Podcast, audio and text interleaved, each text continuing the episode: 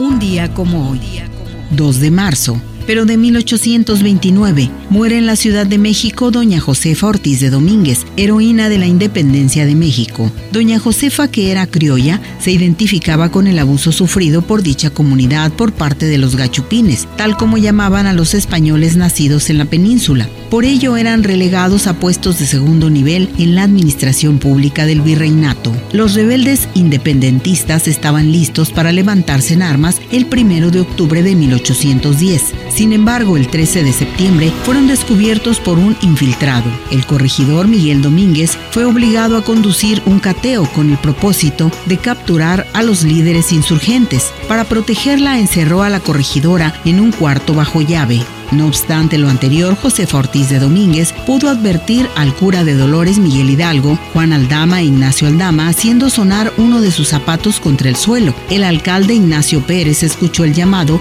y bajo mandato de ella advirtió al cura del pueblo de Dolores, en Guanajuato, que la conspiración había sido descubierta, razón por lo cual el párroco convocó al pueblo a levantarse en armas durante la misa patronal del pueblo, en la madrugada del 16 de septiembre de 1810, con lo que dio inicio la guerra por la independencia de México. Revive los hechos, conoce más en Arriba Corazones.